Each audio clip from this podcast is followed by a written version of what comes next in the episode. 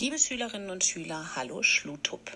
Ich bin nicht eure Schulleiterin, das hört man schon an der Stimme, aber ich kenne sie sehr gut, weil wir beide nämlich zusammen zur Schule gegangen sind. Wir sind so ganz alte Freundinnen. Das ist, oh Gott, viel zu lange her, 30 Jahre, dass wir zur Schule gegangen sind. Ich heiße Corinna Hennig und ich bin nicht Schulleiterin geworden, sondern Journalistin. Ich arbeite beim NDR, beim Radio, bei NDR Info und habe in meiner täglichen Arbeit im Moment da ganz, ganz viel mit dem Coronavirus zu tun, weil ich mehrmals in der Woche mit einem der bekanntesten Virologen von Deutschland spreche in einem Podcast. Christian Drosten heißt der. Der forscht in Berlin und der versucht all die offenen Fragen aufzuklären, die es rund um das Virus gibt. Also zum Beispiel die Frage, ist es eigentlich so, dass Kinder sich weniger anstecken oder mehr anstecken als Erwachsene. Das weiß man nämlich gar nicht so genau. Und ist es so, dass Kinder dann zum Beispiel andere schneller anstecken können als Erwachsene andere anstecken können?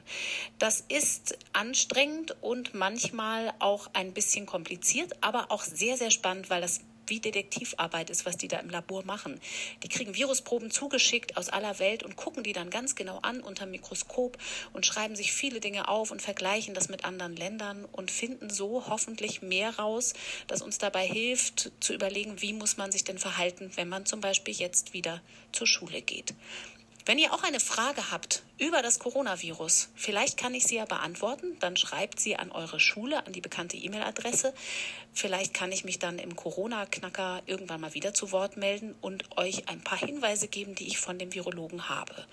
Und jetzt habe ich auch eine Frage für euch. Wer von euch weiß denn, warum das Coronavirus Coronavirus heißt? Schreibt die Antwort an eure Schule. Ich bin sicher, da winken auch wieder Überraschungen. Ich sage Tschüss, bis bald, haltet Abstand, bleibt gesund und lasst euch nicht ärgern von diesem blöden Virus. Es wird dauern, aber irgendwann ist alles vorbei.